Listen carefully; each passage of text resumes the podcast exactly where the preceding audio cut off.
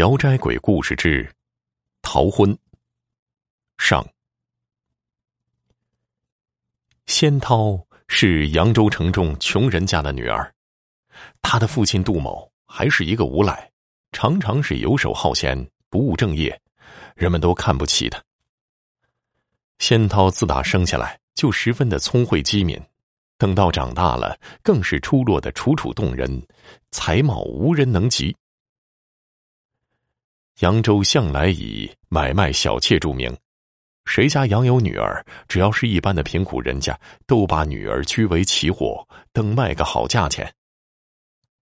仙涛自知命薄，想自己将来不免也要给人家做小妾，供人家玩乐，心里实在不甘心。有时候想到将来，还不如早早的死了算了。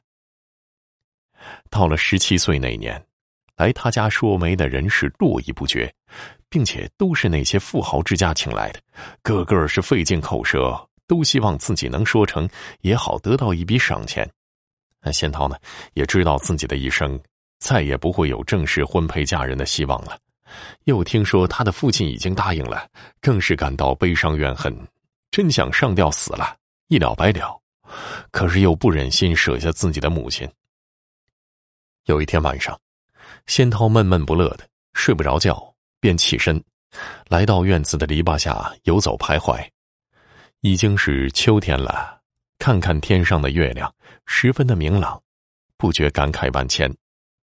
忽然，看到一只黑毛白嘴、两眼闪闪放光，像是猫一样的东西。香涛向来喜欢小动物，虽然心里很愤懑，也不觉得面带微笑的走了过去，靠近它。抚摸它，那像猫一样的东西十分的温顺。仙涛便用袖子揽着它，抱在怀里，回到自己的房中去。当时已是夜深了，他也有了困意，正准备脱衣而睡，忽然看见前面自己抱进来的东西正在慢慢的长大，最后变得有一头小牛那般大。他一阵吃惊啊，正准备呼号。然而，自己的身子已经身不由己，跨到那东西的背上。那东西咆哮着，发出吼声，显得特别威武，奔跑着出了家门。原来是一只老虎啊！仙涛心惊胆战，被吓得胆都要碎了。然而又没办法，就闭上眼，听任那老虎看着他把自己要带到哪儿。一会儿，老虎忽然蹲伏下来，不走了。仙涛也睁开眼，看看四周，哪有什么城郭街市啊？只是山和水，在一条溪流的那边有几个茅草屋，野花垂柳围绕在柴门四周。哎，这是什么时候了？太阳已挂在当空了。仙桃见到了人家，心里也就不再那么害怕了，声嘶力竭的向人家求救。老虎竟然耸耸肩，把它放置在了草地上。调转身子走开了，仙涛心里暗自庆幸，没有成为老虎嘴里的食物。坐在地上休息了一会儿，看那家人家没有见到人进出，便勉强的站起来，自己跨过溪流走进去。里面有三间草屋，倒是颇为的清幽洁净，花草树木一片绿荫，竹子翠绿。等他进到里面去，不要说人了。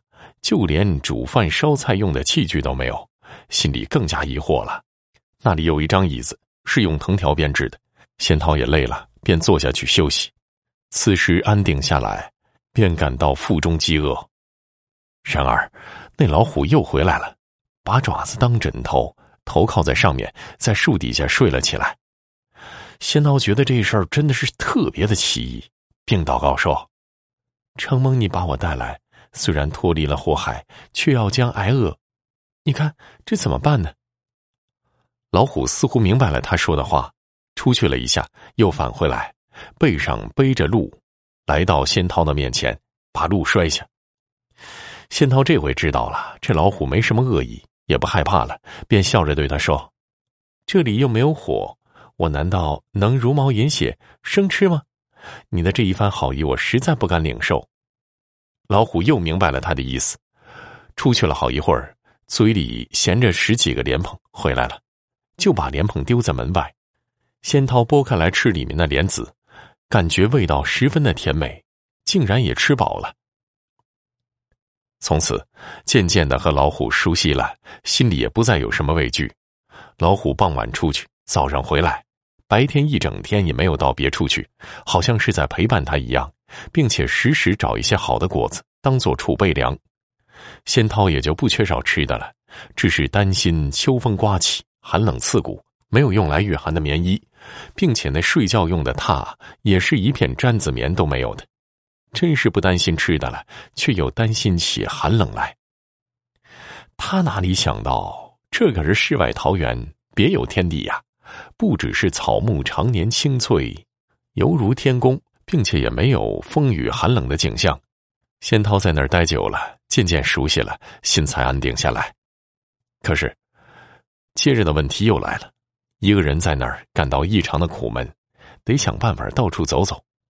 起初呢，心里还有些害怕，只是出门口四处看看。后来渐渐的走远了，竟然有时候还能骑着老虎到山中游逛，才知道那里山环水绕，只有一条小径可以进去，周围广袤几百里，山光水色，树荫花香，真是一处绝妙的佳境啊！仙涛领略了那里的风光，十分的畅快，并且自己从那儿来到山里。不食人间烟火，只用果品充饥，也觉着自己像是长有翅膀，感觉这身子犹如一片叶子那样轻巧。虽然不知仙家的吐纳之术，但也算得上是地上的游仙儿了。闲暇之时，便搅扰老虎戏耍，如仆人一般奴役他。